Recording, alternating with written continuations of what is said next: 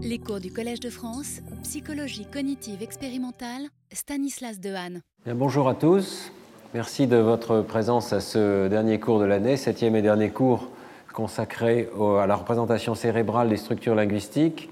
Et avant de commencer le cours à proprement parler, euh, je voudrais commencer par euh, remercier trois collaborateurs qui euh, m'ont donné un immense coup de main pour préparer ces cours sur les objets linguistiques. Nama Friedman, que vous connaissez, puisqu'elle a donné un séminaire l'an dernier absolument passionnant que je vous recommande sur les différentes formes de dyslexie, séminaire qui est disponible en ligne sur le site du Collège de France. Et Friedman, qui est linguiste à l'Université de Tel Aviv. Christophe Pallier, qui est membre du laboratoire, qui dirige l'équipe consacrée euh, à la représentation cérébrale du langage dans le laboratoire et avec qui nous collaborons très étroitement pour beaucoup de ces expériences d'IRM fonctionnelles. Et puis Muriel Fabre, qui a rejoint le laboratoire euh, récemment, qui fait une thèse sous la direction de Christophe Pallier, qui est actuellement euh, à terre au Collège de France et qui m'a aidé dans le détail de ces opérations linguistiques. Alors, le sujet d'aujourd'hui, c'est la question du mouvement syntaxique. Euh, nous avons, dans les cours précédents, beaucoup parlé d'un premier objet nécessaire aux constructions linguistiques, qui est euh, ce que Chomsky appelle merge, la formation, l'assemblage de syntagmes pour en former des syntagmes enchâssés les uns dans les autres. Eh bien, il y a un deuxième objet qui est tout aussi nécessaire pour rendre compte des structures linguistiques, d'après euh, la linguistique contemporaine, c'est le concept de mouvement. Et l'idée donc que les arbres qui sont formés par la composition euh, et l'enchassement de syntagmes ne sont pas des arbres statiques, mais certains d'entre eux peuvent se déplacer et occuper des positions différentes euh, au sein de la phrase. Alors, ça paraît théorique, et je vais essayer de vous montrer aujourd'hui que euh, ça a une vraie réalité. Qu'on ne peut pas se passer de cette construction. les linguistes, évidemment, postulent ce type de construction sur la base d'arguments fondés sur la composition des phrases et la manière dont les phrases peuvent se modifier par exemple par transformation passive ou pour former des questions. Nous allons voir cela dans un instant. Mais euh, nous allons voir aussi que la psychologie cognitive et l'imagerie cérébrale et également la neuropsychologie, l'étude des lésions cérébrales, euh, nous montrent qu'il y a une vraie réalité euh, neurale à cette représentation sous forme donc de constituants qui peuvent se déplacer. Bien. Alors, je vous donne tout de suite un exemple. Je ne sais pas si les lumières vont arrêter de changer toutes les deux minutes, c'est assez troublant. On va peut-être attendre que tout ça soit, figé une bonne fois pour toutes. Euh, c'est vraiment un arbre de Noël aujourd'hui. Voilà, peut-être que c'est bon maintenant. Alors, euh, je reprends donc euh, dans une phrase comme Le chien a mordu le facteur. c'est une phrase absolument élémentaire et vous voyez que le verbe met en relation deux arguments. L'un est le sujet, l'autre est l'objet.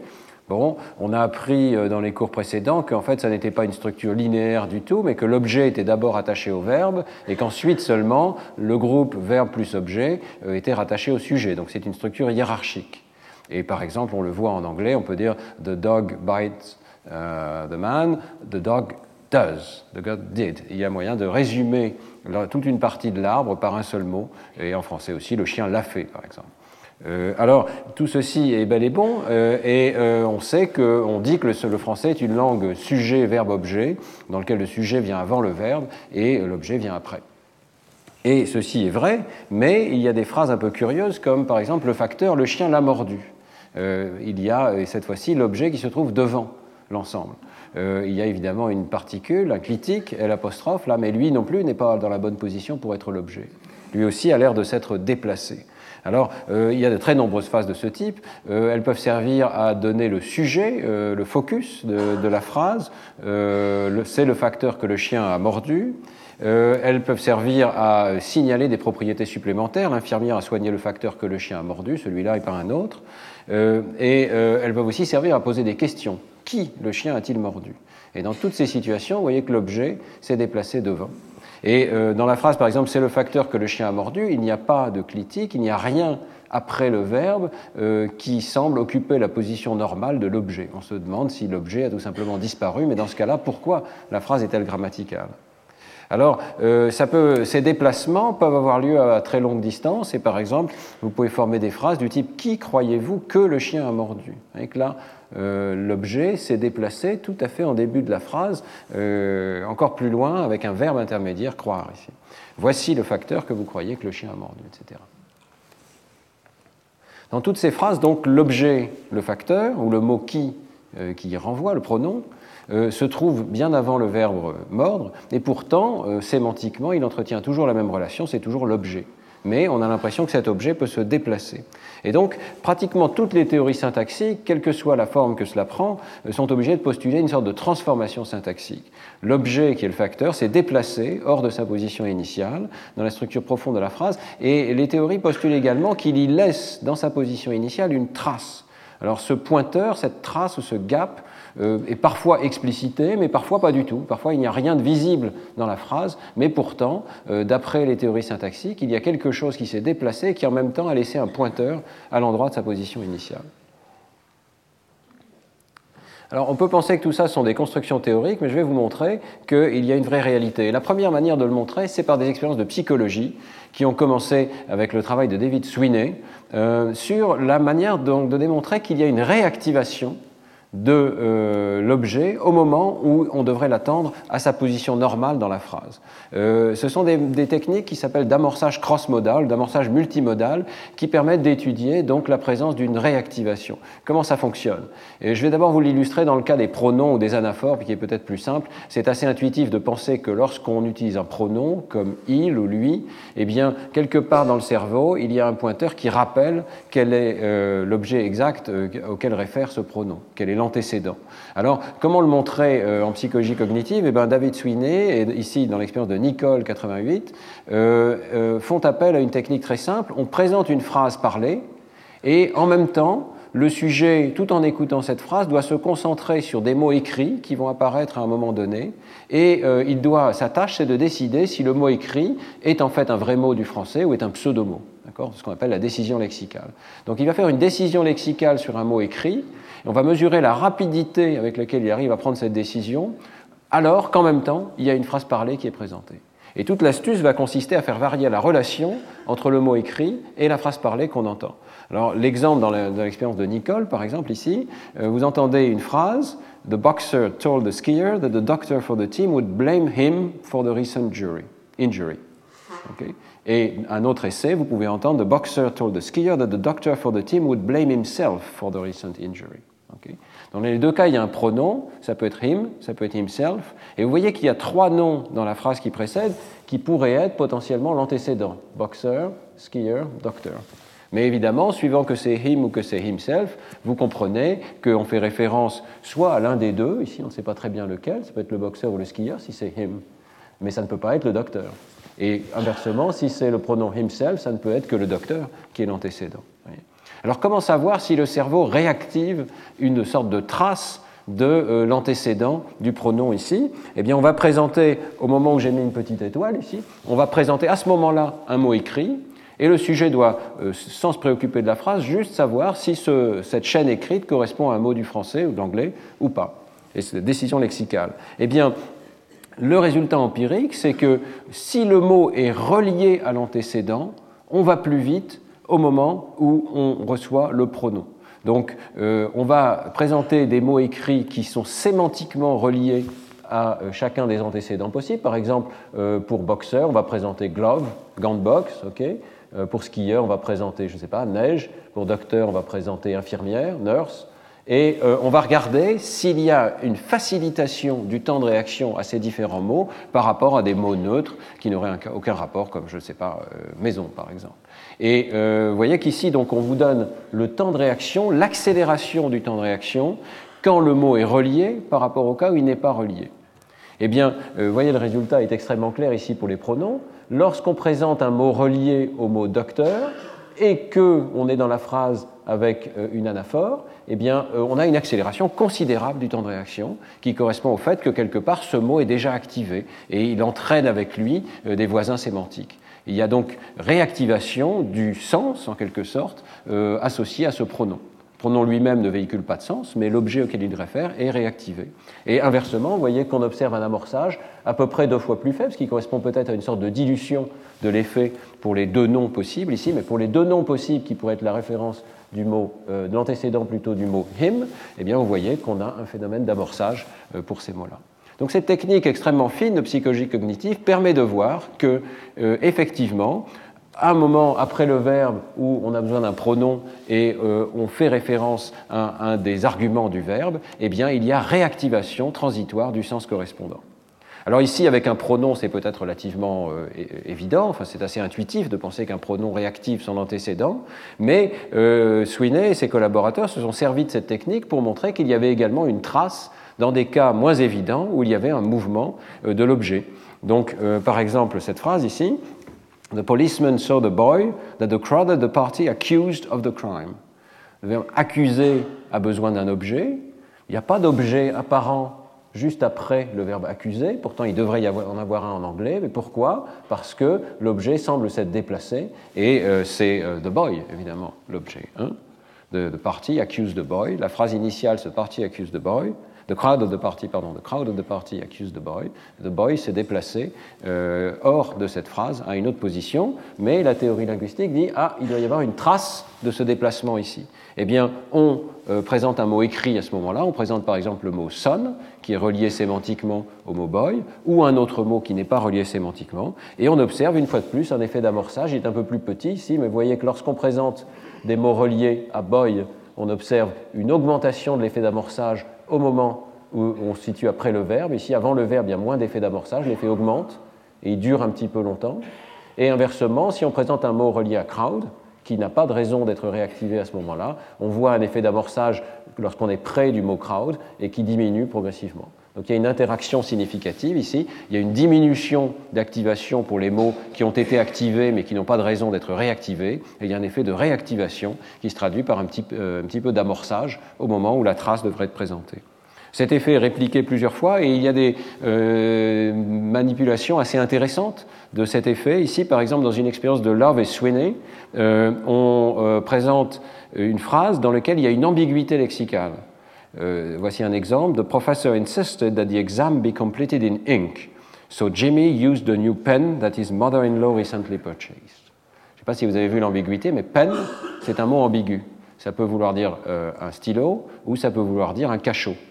Et euh, voilà, c'est la manipulation qui est faite ici. C'est que the pen, c'est l'objet du verbe acheter, hein, acheter un stylo, L'ensemble du contexte permet de désambiguiser, mais ce mot est quand même ambigu et des expériences antérieures euh, très nombreuses ont montré qu'au départ, on active tous les sens du mot et ensuite on se restreint à un sens particulier de ce mot.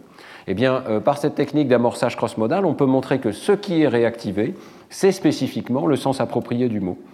Alors regardez comment on fait. On va présenter des euh, associés des deux sens possibles de ce mot ambigu. Donc pen peut être associé à pencil ou pen peut être associé à jail. Vous voyez qu'au départ, quand on présente juste après le mot parlé ici, pen, lorsqu'on présente le mot écrit pencil, on a de l'amorçage, mais aussi on a de l'amorçage du euh, mot jail. Ce sont des petits effets hein, d'amorçage euh, pour des mots ambigus comme ça.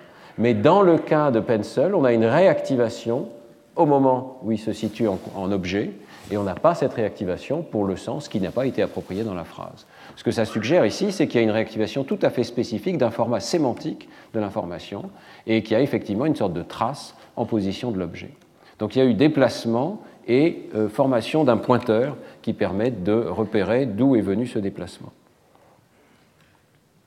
Alors, en fait, les linguistes postulent qu'il y a toute une variété de déplacements. Je vous en ai déjà d'ailleurs parlé dans les cours précédents, puisqu'on avait parlé du déplacement en français euh, de, la racine verbale vers la, position de l'inflexion, ou inversement de l'inflexion vers la position verbale en anglais. Euh, ici, euh, le mouvement le plus important qui existe dans le domaine de la phrase, qui est illustré ici, c'est le mouvement WH. Euh, si la phrase parle d'houmous, c'est parce que c'est Nama Friedman qui m'a donné cette diapositive et elle vient de Tel Aviv. Alors, euh, vous voyez qu'on euh, peut dire la fille mange de l'houmous ou a mangé de l'houmous, mais en hébreu, on peut tout à fait dire de l'houmous, la fille a mangé. un petit peu comme en français, on pourrait faire ça, mais il faudrait rajouter un clitique. Mais en, hébreu, on n'a pas besoin de rajouter un clitique. Alors qu'est-ce qui se passe ici? Eh bien, les linguistes postulent qu'il y a toute une architecture enchâssée, je ne vais pas détailler, hein, qui d'ailleurs fait encore l'objet de débat au niveau de cette partie centrale qui correspond à l'inflexion, dans lequel il y a un nœud de temps verbal et un nœud d'accord verbal. Et puis tout en haut, il y a ce qu'on appelle le nœud CP, le syntagme CP, euh, qui correspond à la conjonction, peut-être en français, mais en anglais, euh, on l'appelle complementizer phrase, complémentiseur. Ce sont tous les mots en WH en anglais, c'est pour ça qu'on parle de mouvement WH, ou mouvement que, peut-être en français, euh, c'est-à-dire des mots comme qui, quoi, where, which, what, qui permettent de former des propositions relatives et des questions. Et euh, on suppose, dans la théorie linguistique, que l'objet du verbe se déplace dans la position de spécifieur de cette phrase CP ici. Donc c'est un mouvement à très longue distance et il peut éventuellement avoir encore d'autres mouvements euh, plus loin, comme dans qui croyez-vous que, etc.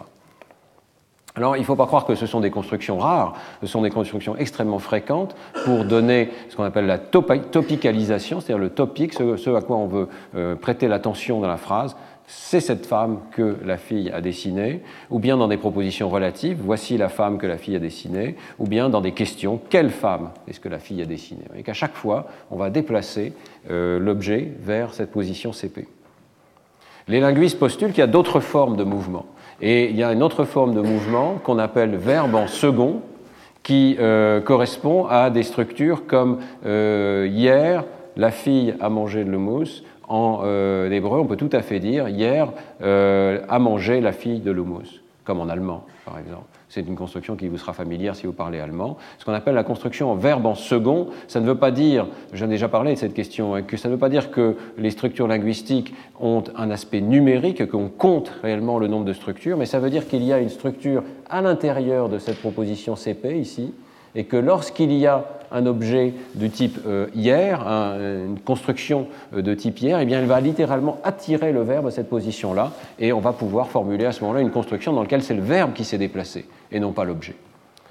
Donc c'est le déplacement du verbe. Alors euh, c'est quelque chose qui est familier en allemand, c'est quelque chose qui est tout à fait présent en hébreu, c'est quelque chose qui est par contre, on peut se demander si ça existe en français, ça existe dans la formation des questions. On peut tout à fait inverser le verbe et c'est le verbe qui semble se déplacer lorsqu'on forme une question oui-non, vous voyez, mange-t-elle? Où vas-tu? Dans ce cas-là, on va déplacer le verbe et pas seulement déplacer l'objet. Dans où vas-tu, les linguistes postulent qu'il y a deux déplacements, l'objet et aussi le verbe. On peut se demander aussi si euh, euh, ce déplacement intervient dans la formation de l'inversion stylistique, qui est quand même assez rare en français, mais dans des phrases comme alors vint l'hiver, ainsi va la vie, vous voyez, qui est un petit peu comme hier a mangé la fille de l'houmous. Dernier type de mouvement dont je voudrais parler aujourd'hui, c'est le mouvement que euh, les linguistes appellent mouvement A pour argumental, dans lequel il y a un déplacement beaucoup plus local. Vous voyez que d'après la théorie linguistique, c'est un beaucoup plus petit mouvement dans lequel euh, l'objet d'un verbe va pouvoir devenir le sujet, euh, éventuellement inversement. C'est le type de mouvement qui est à la base de la formation des phrases passives, dans lequel, vous voyez bien, quand on fait une passive, on inverse le sujet et l'objet, leur position apparente. Mais c'est aussi euh, quelque chose qui est postulé par les linguistes dans un phénomène extrêmement subtil qui s'appelle les verbes inaccusatifs. Et c'est le cas ici. Donc les linguistes postulent que dans le cas d'une phrase aussi simple que la feuille est tombée, the leaf fell, eh bien, il y a eu en fait un mouvement. Et la structure euh, derrière cette phrase, c'est est tombée la feuille. Alors pourquoi? Ça, c'est euh, quelque chose de remarquablement subtil et intéressant ici. Euh, la théorie syntaxique postule qu'il y a en fait deux sortes de verbes intransitifs. Et on ne le voit pas forcément en surface, mais des tests syntaxiques permettent de les reconnaître ce qu'on appelle les verbes donc inaccusatifs ou les verbes inergatifs. Alors, euh, dans les verbes inaccusatifs, euh, l'idée c'est que le sujet qui a l'air d'être présent, la feuille est tombée, on a l'impression que c'est la feuille qui est tombée, qui est un sujet de la phrase, mais le sujet apparent n'est pas l'initiateur de l'action, n'est pas l'agent de la phrase. En fait, c'est un euh, patient, c'est celui qui subit l'action. Donc euh, les linguistes postulent que euh, dans le cas de la feuille est tombée, c'est la feuille était au départ le patient, l'objet de l'action, et qu'elle s'est déplacée en position sujet.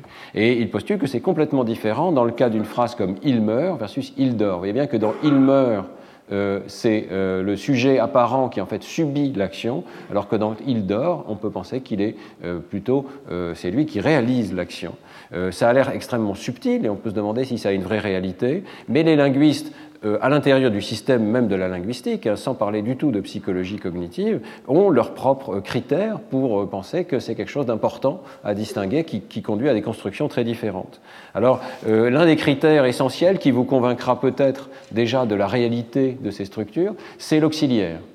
Vous êtes peut-être parfois demandé pourquoi certains verbes en français prenaient l'auxiliaire être et d'autres prenaient l'auxiliaire avoir. Eh bien, l'un des facteurs, c'est ce, fait, ce caractère d'inaccusativité on met l'auxiliaire être la plupart du temps pour les verbes inaccusatifs. Donc il est mort, mais il a dormi. C'est un des critères qui permet de voir que euh, ces deux verbes ne sont pas identiques et qu'il y a un mouvement de l'objet dans le cas de mourir, mais pas dans le cas de dormir. Un autre critère, c'est celui de la nominalisation. Vous pouvez créer des noms lorsqu'il y a une réaction qui est faite. Vous pouvez dire c'est un dormeur, par exemple. Euh, je ne sais pas si le mot existe, sans doute il existe, mais euh, même lorsqu'il n'existe pas, on peut le créer euh, parce qu'il y a une action qui est réalisée, alors qu'on ne peut pas dire un moureur ou un décédeur, voyez, parce que là, il n'y a pas quelqu'un qui est le, sujet de l'action, l'agent de l'action.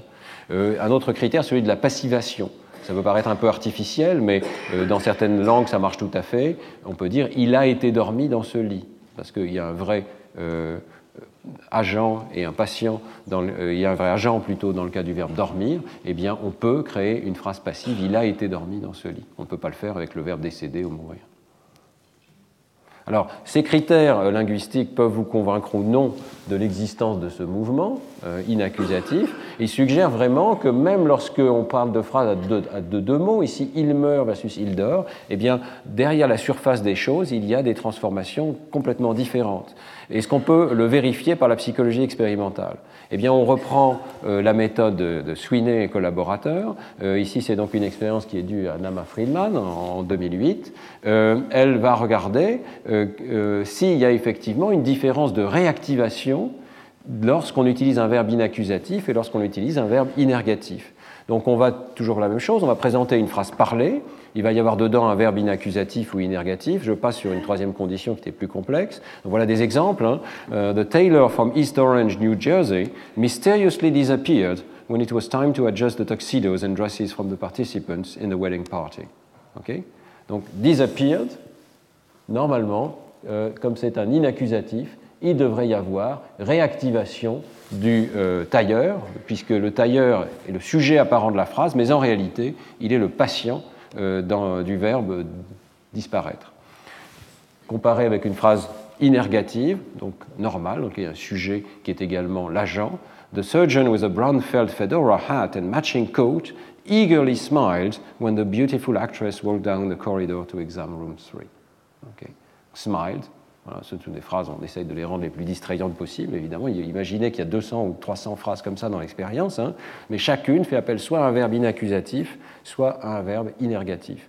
Alors, toujours la même idée, cette phrase, on l'entend comme ça, on n'a rien de spécial à faire avec, mais on se concentre sur une cible visuelle qui va apparaître, elle va être reliée ou non euh, euh, au mot de départ, Taylor, surgeon, et elle va euh, apparaître soit juste après ce mot, position 1, soit juste après le verbe, position 2, soit 750 millisecondes plus tard, position 3. Et ceci parce que des travaux antérieurs avaient montré que l'effet de réactivation n'est pas forcément immédiat. Ça peut prendre quelques centaines de millisecondes pour qu'on voit une réelle réactivation de l'antécédent.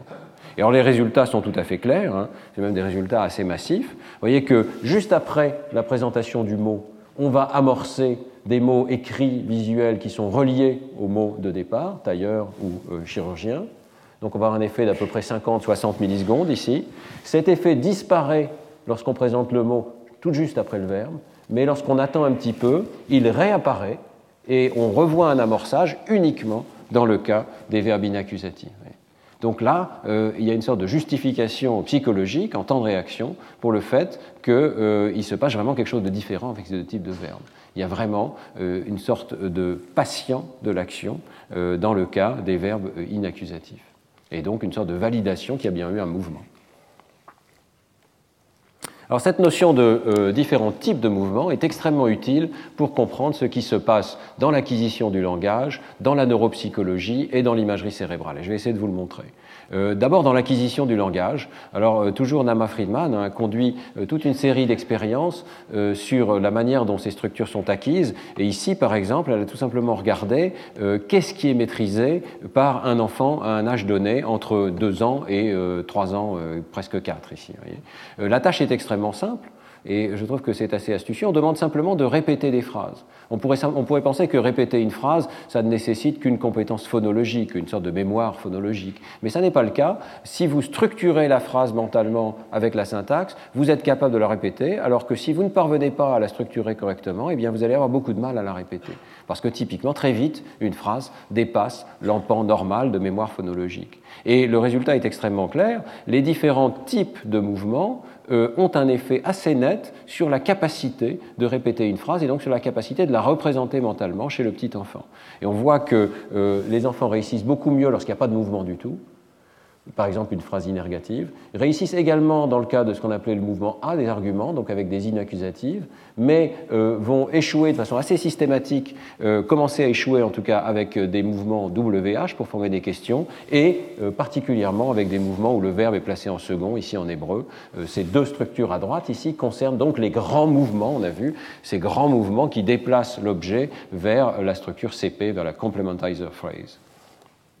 Euh, on pourrait penser que ceci dépend de l'âge, mais de façon intéressante, euh, ça n'est pas le cas. Vous voyez ici, euh, les enfants sont triés par âge et vous avez leur capacité ou non de réaliser, de répéter donc des structures WH, V ou A, et on ne voit pas de corrélation évidente avec l'âge. Mais par contre, on peut trier les enfants, et je trouve que c'est assez intéressant, et on s'aperçoit à ce moment-là qu'il y a vraiment plusieurs catégories d'enfants et une maîtrise presque discrète et successive de ces différents types de structures. Euh, on va observer certains enfants euh, qui euh, ne maîtrisent aucune de ces structures. Dès qu'il y a un mouvement, ils ont une difficulté. Donc, c'est les, enfants de la catégorie gauche. Il y en a quatre dans l'étude de Nama Friedman.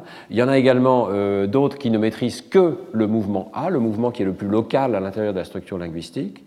Et puis, il y a d'autres enfants qui vont maîtriser les structures A et WH. Et enfin, des enfants qui vont maîtriser les trois types de structures. Vous voyez que c'est extrêmement, les données sont extrêmement claires. Il y a une sorte d'ordre d'acquisition de ces structures chez l'enfant qui n'est pas forcément uniquement dépendant de l'âge. Certains enfants peuvent être en avance ou en retard au niveau de l'âge, mais euh, ils passent quand même par ces étapes euh, d'acquisition de ces structures qui dépendent de leur complexité au niveau syntaxique. Donc il y a de reflet de cette structure syntaxique qui est postulée par les linguistes au niveau de l'acquisition du langage. Alors, neuropsychologie. Je vous ai déjà montré cette diapositive. Euh, elle était présente dans le deuxième cours lorsqu'on a parlé de l'aphasie et euh, de ce que ça pouvait être que l'aphasie de Broca. Et je vous avais dit, non seulement l'aphasie de Broca, ça n'est pas un problème de production du langage, mais c'est un problème au niveau de la syntaxe, aussi bien en compréhension qu'en production. Mais je vous avais dit, euh, c'est certains objets syntaxiques qui sont affectés et pas tous. Et euh, on va y revenir dans le septième cours. Alors aujourd'hui, on y revient. Donc je vous rappelle que euh, ces patients ont des difficultés tout à fait particulières avec des phrases comme celle qui est indiquée ici. Quel chat le chien mort-il C'est typiquement une phrase avec mouvement WH. Vous voyez, l'objet, le chat, s'est déplacé. La phrase initiale, c'est le chien mort le chat.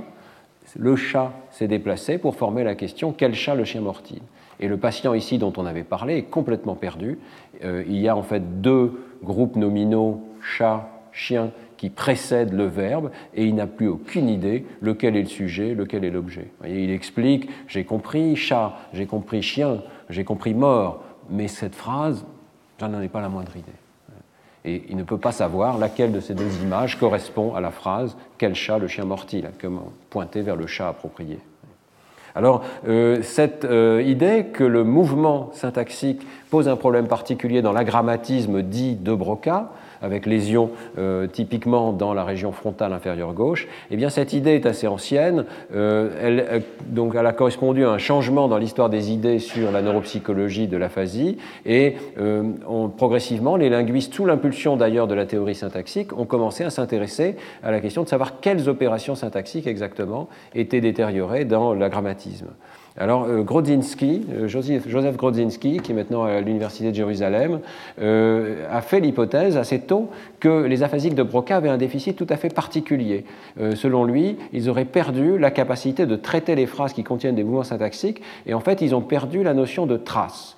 Donc, là où il y a réactivation nécessité de réactiver euh, une trace parce que c'est le pointeur vers l'objet qui s'est déplacé, il n'aurait plus cette capacité. C'est ce qu'on a appelé la trace deletion hypothesis, l'hypothèse de la délétion des traces. On va voir qu'il faut réviser cette hypothèse par la suite, mais c'était l'hypothèse à l'époque. Et Zuri fait collaborateur avec Sweeney, toujours donc David Sweeney qui fait ses expériences d'amorçage cross-modal, se sont dit ben, nous avons un outil psychologique pour aller voir si effectivement il y a une anomalie euh, dans la réactivation des traces chez les patients. Donc ils ont été voir l'amorçage cross-modal dans euh, l'aphasie de Broca et ils ont montré qu'il y avait effectivement un déficit aussi bien pour les relatifs sujets, sujets qu'objets. On va voir ça donc deux exemples. Hein. Euh, premier exemple, The man liked the tailor with the British accent who claimed to know the Queen. Vous voyez qu'ici, c'est très subtil comme mouvement, mais pour former la question, eh bien, les linguistes postulent que le sujet du verbe claim, ici, s'est déplacé, euh, et c'est the Taylor ici. évidemment, il est presque au même endroit, les choses sont dans le bon ordre, mais il y a quand même eu un mouvement syntaxique. Est-ce qu'il y a une réactivation à cet endroit ici? Eh bien, euh, chez les sujets normaux, il y a une réactivation. Par exemple, on peut amorcer le mot clothes, qui est associé à Taylor, tailleur, euh, mais euh, on ne va pas avoir d'amorçage pour un mot qui n'est pas relié, comme weight, le poids par exemple. Eh bien, chez les patients, cet amorçage est absent. Et en fait, il est absent spécifiquement chez les patients aphasiques de Broca. Donc, ils n'ont pas de réactivation.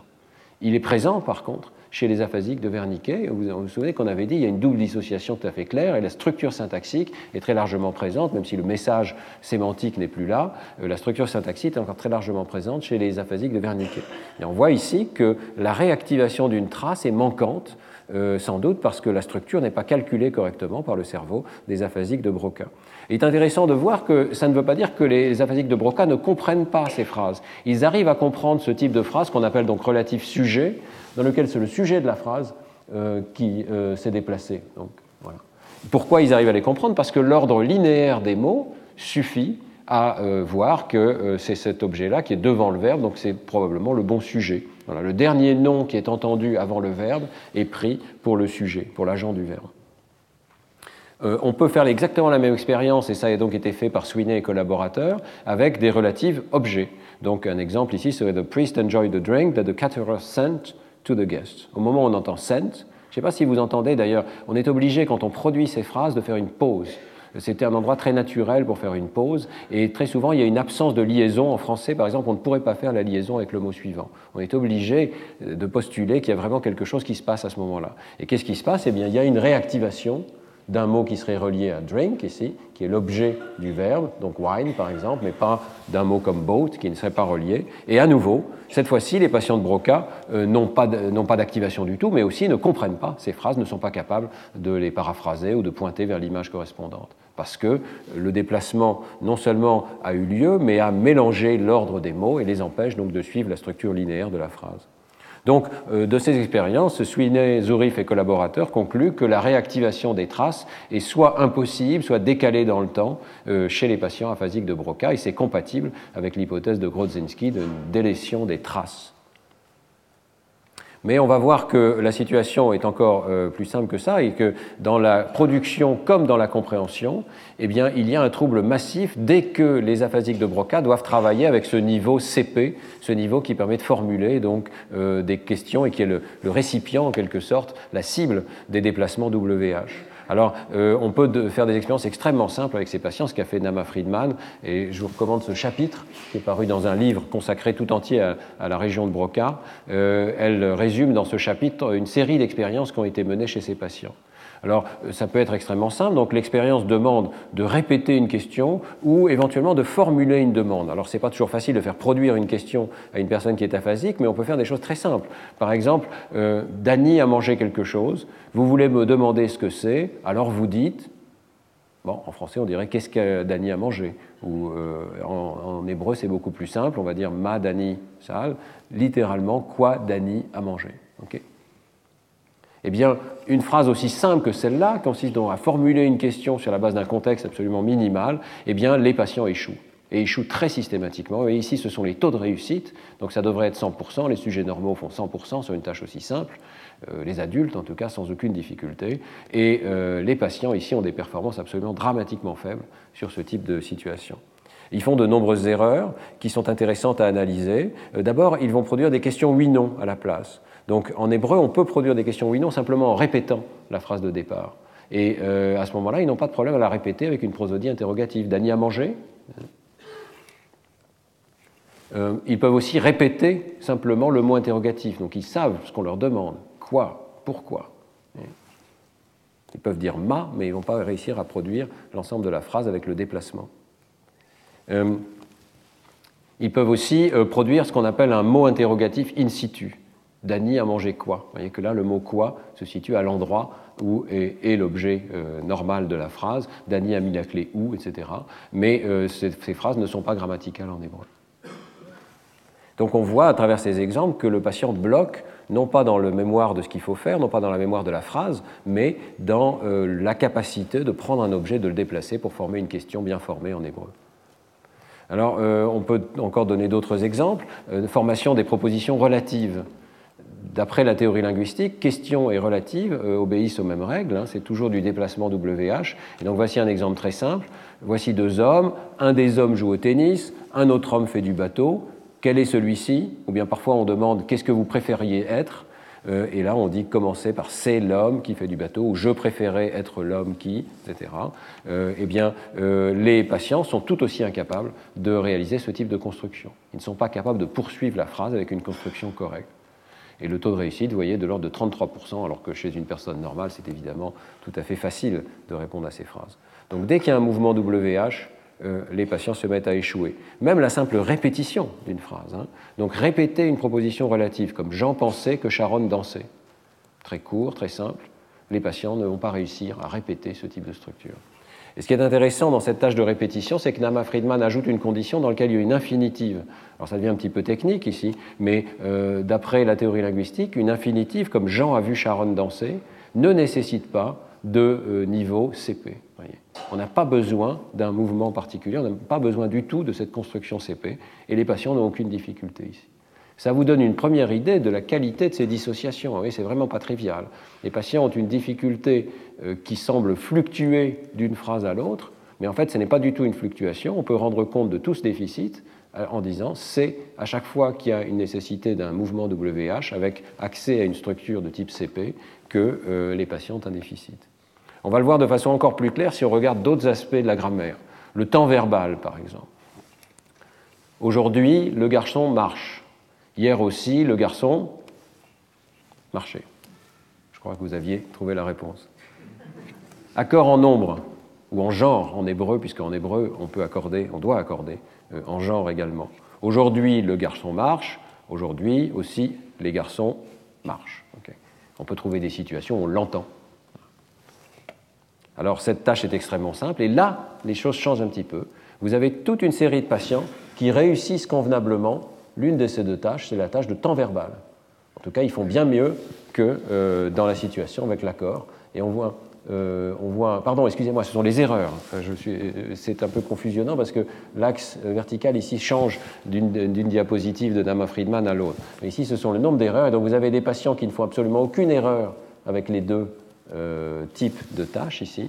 Et puis d'autres patients qui font des erreurs uniquement avec le temps verbal, mais pas avec l'accord ici. Et ce sont les mêmes patients qui, tout à l'heure, avaient des performances dramatiques avec le mouvement WH. Alors, comment comprendre ces données? Eh bien, euh, il y a un résumé très simple, et on voit que cela colle avec euh, l'organisation arborescente qui est postulée par euh, la théorie linguistique ici. On voit que tous les patients ont des difficultés avec le mouvement WH, sur les colonnes. pardon, donc on est revenu au taux de réussite ici. Donc tous les patients réussissent convenablement avec l'accord. Certains patients ont euh, des difficultés massives, euh, pardon, réussissent avec, le temps verbal, décidément, réussissent avec le temps verbal et échouent avec le mouvement WH, et d'autres patients ont des difficultés intermédiaires en orange ici avec le temps verbal et euh, échouent dramatiquement avec le mouvement WH et l'enchassement des propositions relatives. Il y a donc une hiérarchie dans le déficit, et cette hiérarchie reproduit la hiérarchie postulée par les linguistes avec l'accord qui est le plus proche ici du syntagme verbal, le temps et enfin la construction CP. donc c'est une autre manière de dire, il y a une certaine validité à ces constructions linguistiques qui sont pourtant extrêmement abstraites. Hein. Différents types de constructions et donc de mouvements euh, ont un impact différent sur les performances des patients.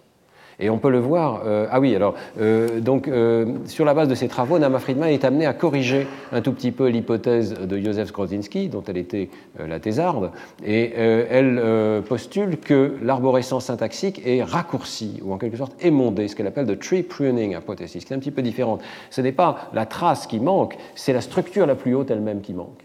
Et chez certains patients, c'est tout le niveau CP qui manque.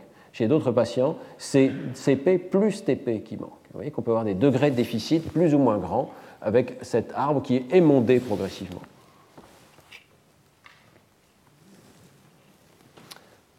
Et euh, c'est assez intéressant de voir que même à l'intérieur d'un patient donné, la récupération de l'aphasie peut suivre également l'organisation de cet arbre syntaxique. Donc vous avez par exemple ici euh, un cas unique, le patient SB, qui a été étudié par Nama Friedman, qui a été vu euh, plusieurs fois, six fois, des intervalles successifs jusqu'à à peu près un an et demi de suivi ici. Et au départ, euh, sa performance est mauvaise partout. Il a des déficits énormes avec la proposition relative, donc le mouvement WH, mais il a aussi des déficits importants avec l'accord et avec le temps verbal. Et puis, la première chose qu'il va récupérer, c'est l'accord alors que le temps verbal reste déficitaire. Dans un deuxième temps, le temps verbal va récupérer, et dans un troisième temps, on commence à voir une récupération de la formation des propositions relatives.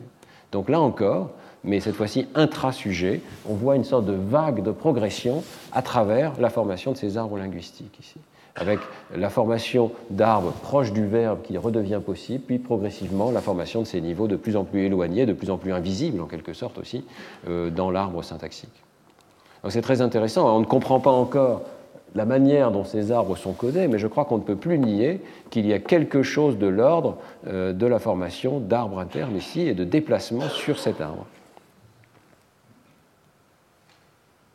Alors qu'apporte euh, l'IRM fonctionnel dans ce domaine? Est-ce que l'IRM fonctionnel va nous permettre de localiser les opérations en question? Est-ce qu'elle va nous permettre aussi de confirmer qu'il y a différents types d'opérations qui sont en jeu? Euh, Ce sont des travaux qui sont en cours actuellement, qui sont assez techniques et difficiles, hein, mais euh, qui commencent à converger vers un réseau particulier dans le cerveau qui intervient dans les transformations grammaticales. Donc pas seulement dans la construction d'un objet syntaxique, mais dans le déplacement d'arbres à l'intérieur de cet objet le premier euh, travail dans ce domaine est dû à euh, Michal Benchachar euh, avec Yossi Grodzinski. Et il publie un article dans lequel ils étudient ce qui se passe lorsqu'un sujet entend des phrases et doit juger de leur grammaticalité. Et ces phrases obéissent à des constructions donc grammaticales ou pas, et avec mouvement WH ou pas. Les exemples sont assez sympathiques. Hein. On essaye toujours de minimiser les différences, et c'est vrai que si vous n'êtes pas linguiste, ça ne saute pas complètement aux yeux les différences entre ces phrases. Mais euh, regardons-les en détail. Donc vous avez les deux phrases grammaticales A et C ici qui sont en blanc. I helped the child that Mary saw in the park. Maintenant que vous êtes euh, des linguistes avertis, vous savez qu'après saw ici, il doit y avoir une trace, il y a un déplacement. Mary saw the girl. Et parce qu'on a formé cette proposition relative, l'objet de girl s'est déplacé devant. Donc ici, il y a mouvement syntaxique. Ça n'est pas le cas dans les autres situations. Donc, I told Mary that the girl ran in the park. Euh, ran n'a pas besoin d'objet, même si la construction superficiellement a l'air similaire, elle est en fait à l'intérieur très différent. Et dans cette condition-là, il n'y a pas eu de déplacement syntaxique de type WH. Même si on peut garder les mots le plus constant possible. Et puis euh, les deux phrases non grammaticales euh, I helped the child that Mary ran in the park. I told Mary that the girl saw in the park. C'est un design expérimental extrêmement élégant, puisque vous voyez qu'on finit par utiliser exactement les mêmes mots, mais il y a une seule de ces quatre conditions, donc une interaction ici qui est prédite, une seule de ces quatre conditions qui a un mouvement WH. C'est assez habile comme manipulation. Alors, euh, euh, il y a une autre manipulation qui est cachée ici, c'est que certains verbes ne prennent qu'un seul argument, comme voir, et d'autres, euh, pardon, voir prend deux arguments, et d'autres, comme courir, ne prennent qu'un seul argument. Donc on peut aussi regarder la propriété d'avoir un seul argument ou pas eh bien, le résultat est assez clair. Euh, il n'est pas massif. Ça veut dire que euh, je ne vous montre pas d'image du cerveau ici, parce qu'au niveau de tout le cerveau, les résultats ne sont pas significatifs. Ils n'atteignent pas le seuil de statistique qui permet de dire qu'on a un effet euh, alors qu'on corrige pour l'ensemble des tests qui sont faits au niveau de tout le cerveau. Mais si on regarde dans des régions d'intérêt bien particulières, on voit apparaître un effet ici bien caractéristique. Hein. Vous voyez qu'on est ici dans le gyrus frontal inférieur, donc la région de Broca. Et dans cette région, spécifiquement euh, du côté gauche, dans l'hémisphère gauche, vous avez une augmentation d'activité uniquement dans la condition A de tout à l'heure, c'est-à-dire celle où il y a euh, une transformation syntaxique, ce qui est marqué par plus T ici. Et ça n'est pas le cas lorsque les phrases sont non grammaticales ou grammaticales, mais sans mouvement syntaxique. Et que c'est le cas aussi, dans une certaine mesure, dans une deuxième région qui vous est familière également, la partie postérieure du sillon temporal supérieur. Ces deux régions fonctionnent très souvent ensemble. Et cette région PSTS montre également un effet de complexité du verbe. Donc on peut penser, euh, comme je vous l'avais énoncé, je crois, dans un cours précédent, que la région PSTS pourrait coder une sorte de lexique syntaxique. Elle sait comment fonctionnent euh, les verbes ici. Elle sait que euh, le verbe courir prend un seul argument alors que l'autre verbe prend deux arguments. Mais c'est la région de Broca qui semble réaliser les transformations grammaticales ici, savoir qu'est-ce qui a été déplacé et comment le remettre à sa place et l'activation est souvent plus latéralisée dans la région de Broca que dans les régions temporales. Donc une première piste qui suggère qu'il euh, y a une division du travail et que le gros du travail est fait par cette région euh, frontale inférieure gauche. Alors, euh, dans un travail ultérieur, Michel Benchachar et Yossi Grodzinski répliquent et étendent ce travail à des nouvelles structures grammaticales pour tester l'idée que c'est le même mouvement WH qui apparaît dans différentes constructions. Donc, par exemple, la topicalisation on part d'une phrase comme John gave the red book to the professor from Oxford, et on peut former une phrase en hébreu The red book John gave to the professor from Oxford. C'est typiquement une construction de topicalisation. Et là, avec une sensibilité un petit peu plus grande, ils arrivent à détecter au niveau du cerveau entier toutes les régions dans lesquelles il semble y avoir un effet de mouvement euh, verbal en comparant ces deux structures. Et ils observent à nouveau hein, des euh, foyers assez nets, à la fois au niveau précentral, un petit peu dorsal ici, et puis euh, en plein dans la région de Broca, le gyrus frontal inférieur gauche. Et euh, vous voyez que si on regarde les histogrammes, ici on voit assez nettement un effet de euh, topicalisation dans cette région, dans l'hémisphère gauche. Il y a aussi un effet dans le lobe temporal et qu'il est assez étendu. C'est un peu surprenant euh, ce résultat ici euh, qui montre qu'il y a même une activation dans la région de Heschel, donc dans l'aire auditive. Euh, ce résultat ne sera pas répliqué dans les études ultérieures, donc on peut penser qu'il y a eu quelque chose de particulier ici à cette expérience. Mais il y a aussi le sillon temporal postérieur. de façon surprenante, il est surtout à droite ici. Il est sans doute en dessous du seuil du côté gauche. On va voir que les expériences continuent. Dans une expérience 2 ici, on va former des phrases avec mouvement WH avec euh, une question, donc c'est typique hein, de ce mouvement WH de permettre de former des questions. Donc question sujet ou question objet. The waiter asked which tourist ordered salad for lunch. Le serveur a demandé quel touriste a commandé de la salade.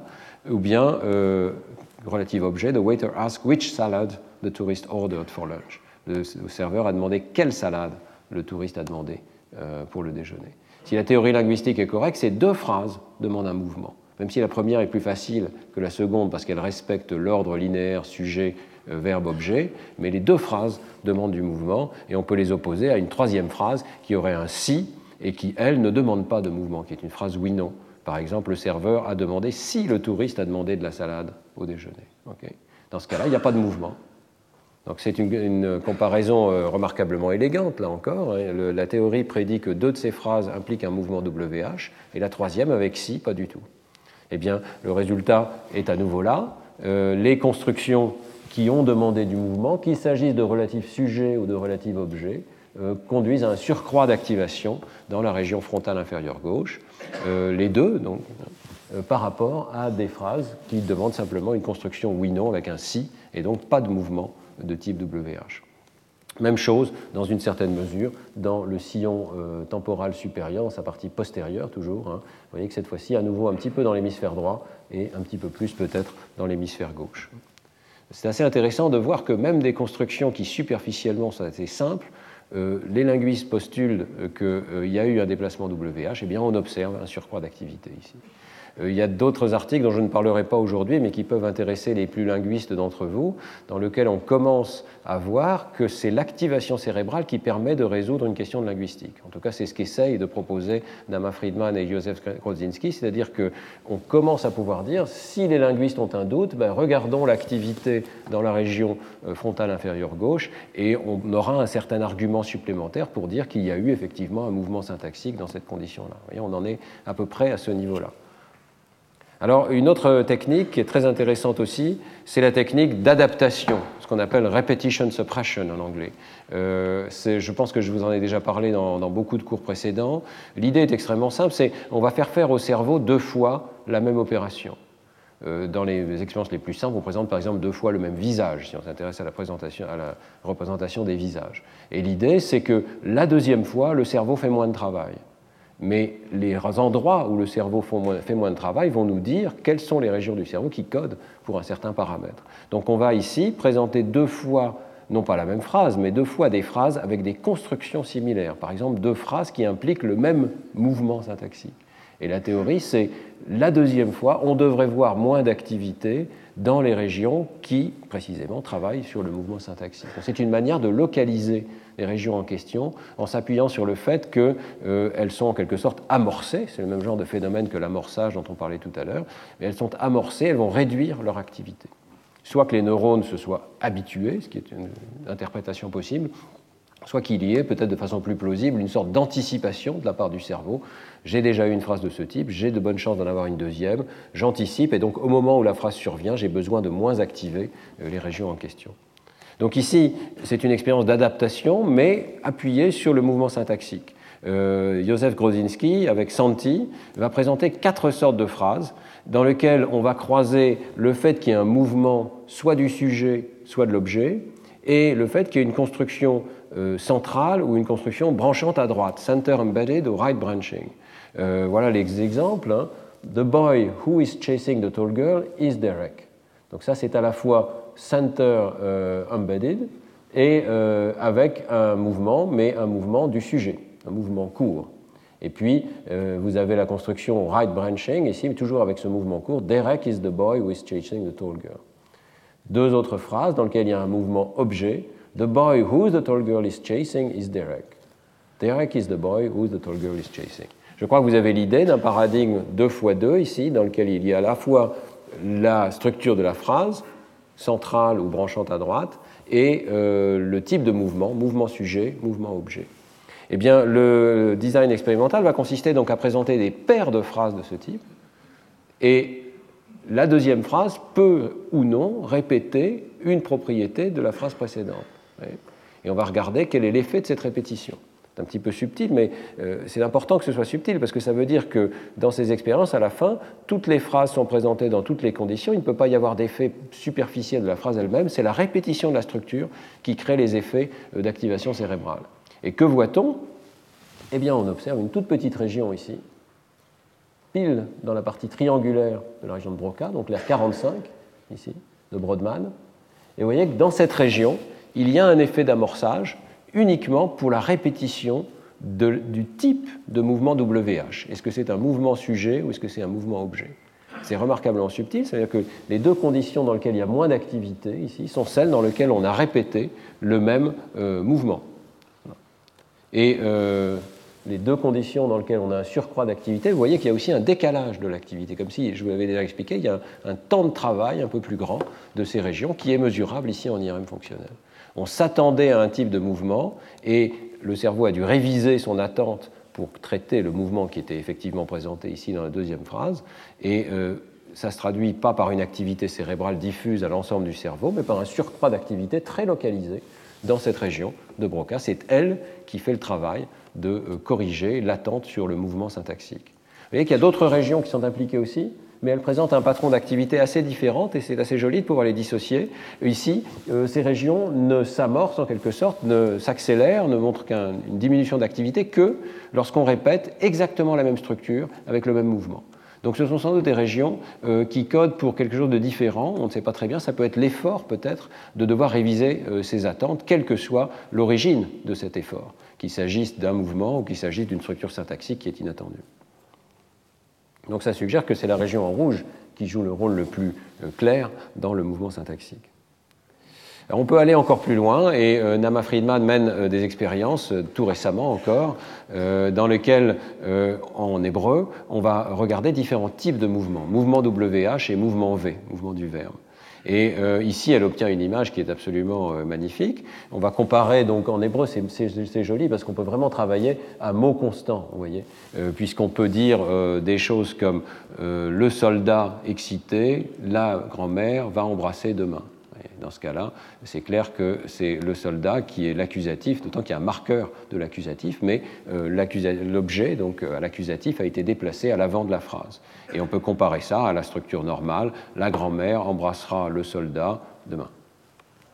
Quand on fait cette comparaison, les seules régions cérébrales qui apparaissent sont celles-ci, région tout à fait clairement au cœur de la région de Broca, plutôt dans sa partie triangulaire ici, et puis cette région temporale supérieure, postérieure, gauche. un petit peu d'activation à droite dans les régions homologues, et un petit peu d'activation dorsale, et aussi une activation dans le cervelet, euh, qu'on a peut-être négligé par le passé. Euh, Nama Friedman suggère qu'il y a dans le cervelet euh, un circuit important pour ces constructions syntaxiques et que des patients qui sont connus pour avoir des anomalies génétiques dans le cervelet peuvent avoir aussi des déficits syntaxiques. Donc c'est une histoire à suivre. Il y a peut-être un composant de ce circuit qui est en dehors des aires classiques du langage. Mais le noyau du circuit, celui qu'on voit à tous les coups, c'est celui-ci. Et de façon intéressante, elle suggère que le déplacement lié au mouvement verbe second n'aurait pas exactement le même patron d'activité. Là, euh, je veux dire, les choses sont moins comprises, il y a beaucoup moins d'expérience, mais lorsqu'on met donc le verbe en second en disant demain embrassera la grand-mère le soldat, ou bien demain la grand-mère embrassera le soldat. Vous voyez qu'en hébreu on peut faire les deux constructions, mais le, fait qu'on dise demain attire le verbe devant et on déplace le verbe donc en position seconde, eh bien euh, ce type de mouvement n'a pas beaucoup d'effet sur l'ensemble du circuit ici. Peut-être parce que c'est une construction extrêmement familière en hébreu, peut-être parce qu'il n'y a pas de changement sémantique du tout. Euh, c'est quelque chose qui reste encore à étudier. Nous sommes en train au laboratoire, avec Christophe Pallier et Muriel Fabre, de mener une expérience à grande échelle sur ce type de questions. Et je voulais vous en présenter au moins la logique et quelques résultats. Euh, c'est assez, euh, ce sont des travaux qui sont en cours. Et vous voyez qu'on peut être très systématique avec euh, ces questions. Et partant par exemple d'une phrase comme il écoute ou il écoute ça, il écoute quelque chose, on peut mener toutes sortes de transformations. On peut poser une question, on peut déplacer le verbe pour poser la question, écoute-t-il? On peut dire il écoute ça, écoute-t-il ça? On peut avoir un mouvement de critique dans lequel on a un L apostrophe ici qui traduit l'objet, l'écoute-t-il?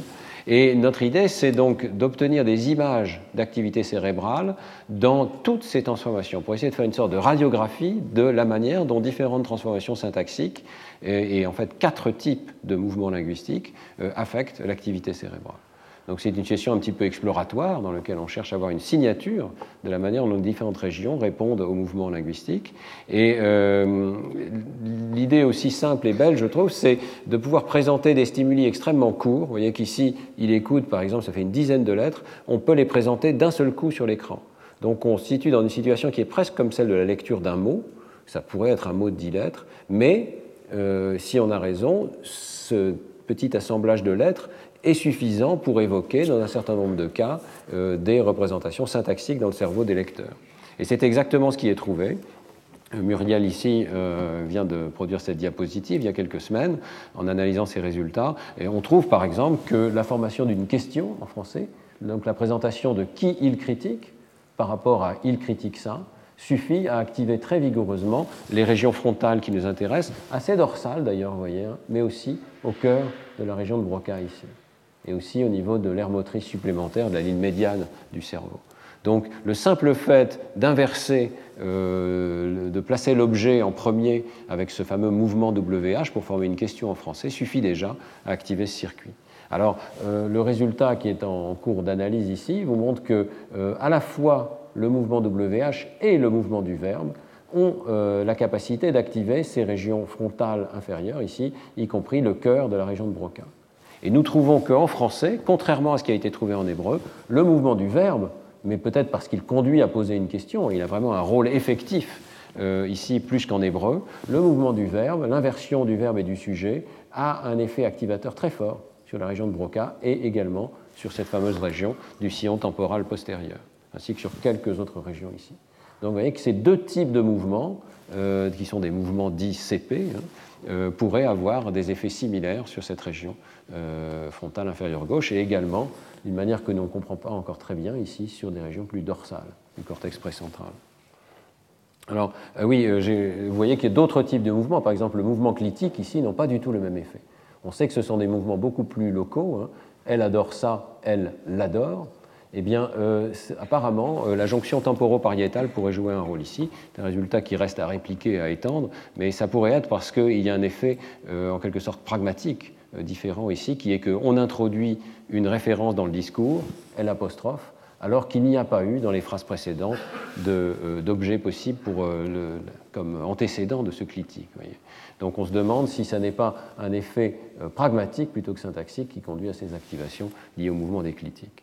Ce sont des données d'une extraordinaire richesse. On est capable maintenant en IRM fonctionnel, en une heure, de scanner, en fait, dans cette expérience, 35 structures syntaxiques différentes. Je ne vais pas du tout rentrer dans le détail, mais il peut y avoir des verbes intransitifs, des verbes transitifs, certains peuvent être inaccusatifs, inergatifs. On est capable de créer une sorte de signature de ces régions euh, en une heure de, scanning en IRM fonctionnel. Et lorsqu'on fait euh, cette expérience, Christophe et Muriel sont en train d'analyser les similarités entre régions et on voit que ces signatures qui sont données à chaque région permettent de décomposer le réseau. Chaque région, par exemple la région 44 de Broadman, va être caractérisée par son profil de réponse à travers les 35 euh, phrases possibles, plus quelques structures de contrôle ici. Et vous voyez que par exemple la région 44 et la région précentrale ont sont pas loin d'avoir le même profil. Ce sont les mêmes conditions, par exemple le mouvement WH ici en bleu foncé, au moins avec certains types de verbes, euh, qui vont créer le maximum d'activation. Eh bien, on peut se demander comment ces profils se ressemblent entre régions, et on voit apparaître à ce moment-là des regroupements de régions. Et c'est très intéressant de voir qu'on voit apparaître à nouveau comme un regroupement extrêmement étroit ici, la région triangulaire et le sillon temporal postérieur, qui forment une sorte d'ensemble, qui travaillent ensemble en quelque sorte, qui ont le même euh, type de difficulté avec le même type de phrase à travers ce panel de 35 phrases. Vous voyez que la, région euh, temporale antérieure, qui est pourtant pas très loin, hein, a un profil de réponse complètement différent. Euh, elle a tendance à s'activer plutôt pour les structures courtes, peut-être celles qui sont compréhensibles, celles qui sont représentables plus facilement, et donc à diminuer l'activation pour ces structures plus complexes ici. Donc, euh, résultats qui sont en cours d'analyse, mais qui confirment l'idée qu'il y a un noyau central de construction syntaxique et qu'il est entouré d'autres systèmes qui travaillent de plus en plus dur à mesure qu'il y a un nombre d'arguments plus élevé, et de systèmes qui sont peut-être plus d'ordre sémantique à la jonction temporopariétale et dans le pôle temporal et la région temporale antérieure à suivre. Ce sont des travaux non publiés, euh, mais que je tenais à vous montrer pour vous dire que je pense qu'il y a matière maintenant à une vraie collaboration extrêmement étroite entre linguistique et euh, imagerie cérébrale. Euh, je pense que sans la linguistique, nous n'avons pas les moyens de comprendre ces 35 structures de phrases. Il y a vraiment des phénomènes d'une grande subtilité qui ne sont pas encore compris. Et je pense qu'à la fois la linguistique peut permettre d'aider à comprendre ce qui se passe en imagerie cérébrale, et peut-être l'imagerie cérébrale peut permettre aux linguistes de leur donner des idées sur la nature exacte de ces structures. Alors, je voudrais terminer euh, ce cours d'aujourd'hui en mentionnant qu'il euh, ne faut pas oublier donc, que le mouvement n'est pas tout et qu'il y a à la fois des effets de complexité syntaxique et des effets de mouvement, euh, et que les deux doivent être compris ensemble parce que les deux ont tendance à affecter le même circuit cérébral. Euh, je dis cela parce que euh, Josef Grodzinski, un peu emporté par ses succès dans l'imagerie cérébrale du mouvement syntaxique, a fini par proposer de façon un petit peu extrême que euh, la région de Broca ne travaille que sur le mouvement syntaxique. Et en réponse à cette idée, Chatrit et collaborateurs ont voulu rappeler que non, il était tout à fait possible, même en l'absence de mouvement, d'obtenir des effets de complexité liés à cette fameuse représentation CP. Donc leur idée, c'est que euh, les phrases qui contiennent des propositions enchâssées sont plus complexes que celles qui n'en contiennent pas, même s'il n'y a pas de mouvement syntaxique. Et euh, l'hébreu, là encore, qui est une langue extrêmement simple et, belle de ce point de vue, permet de tester cette idée à mots pratiquement constants. Voyez euh, on peut avoir des phrases dans lesquelles il y a un simple complément. en anglais, Dan tasted the cold water. Euh, vous voyez la structure correspondante en hébreu ici. Euh, et avec des mots presque euh, identiques, mais on va pouvoir construire une relative enchâssée. On va dire Dan complained that the water cold. That the water is cold, on devrait dire en anglais, mais en hébreu, on peut raccourcir la structure. Voyez que si vous regardez les mots qui sont utilisés ici en hébreu, vous avez des situations qui sont extraordinairement comparables, mais d'après la théorie linguistique, ici, il y a formation d'une relative, avec donc un ECP, il n'y a pas spécialement de mouvement. Hein. le sujet du verbe est toujours là, mais il y a formation d'une relative enchâssée. Eh bien, euh, voilà donc à quoi devraient correspondre ces deux types de structures hein. Soit un complément d'objet avec un NP-objet, soit euh, la formation d'un CP et d'une proposition relative correspondante.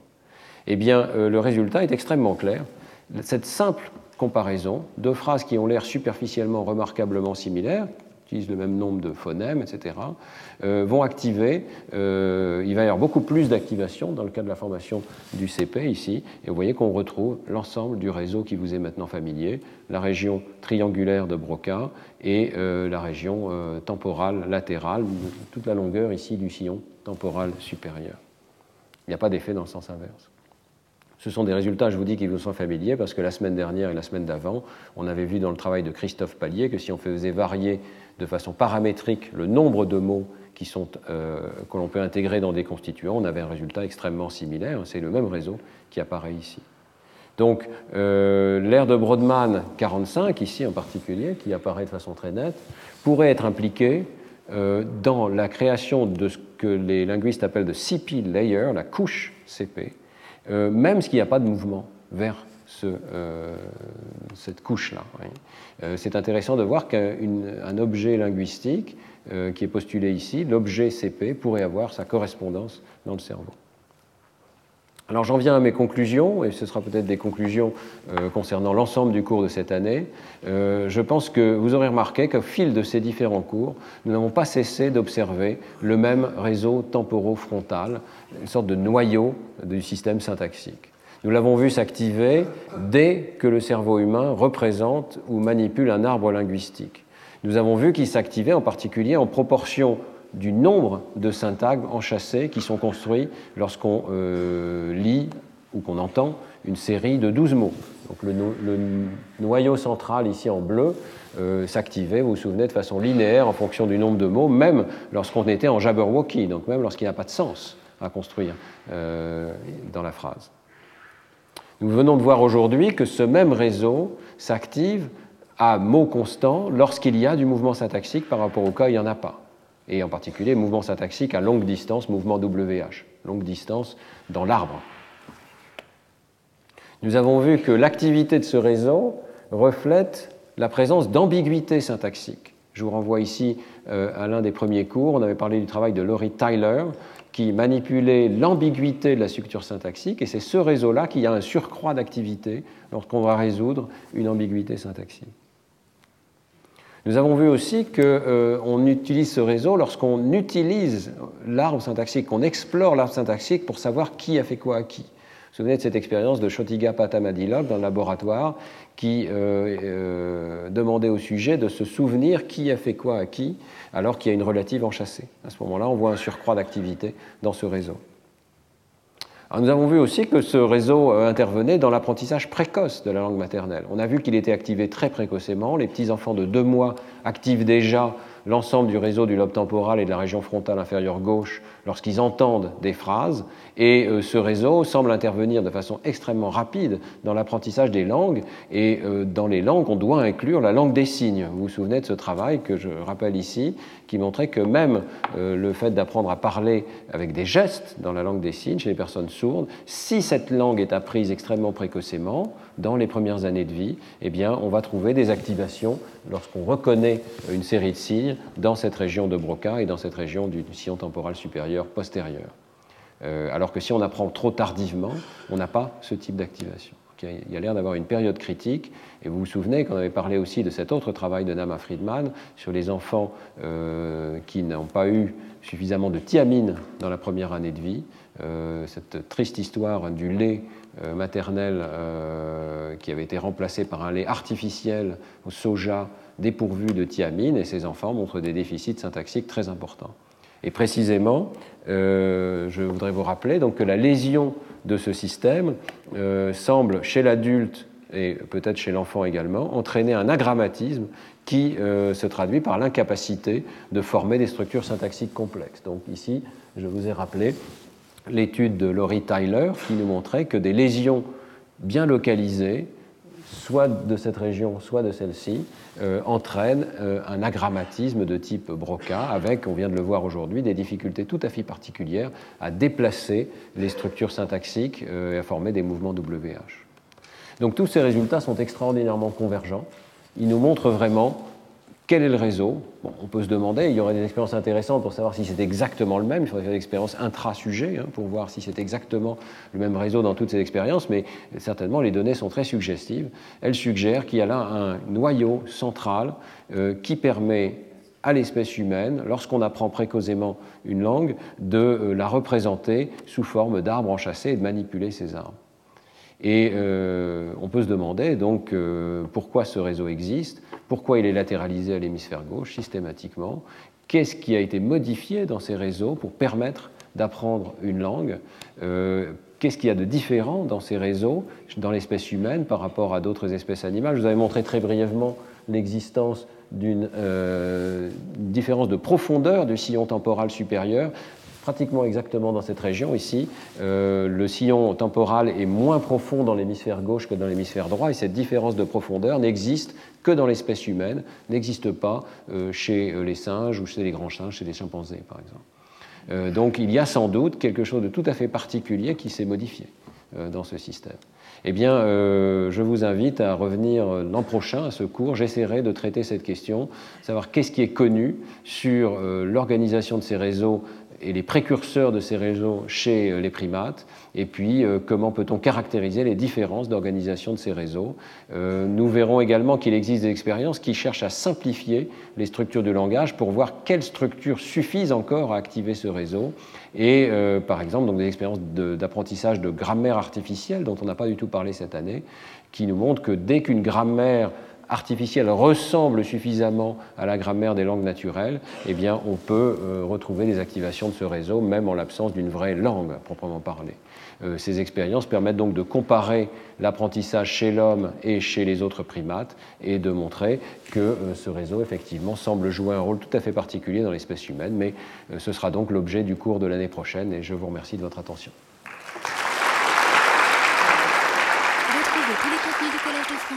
Sur www.colège-2-france.fr.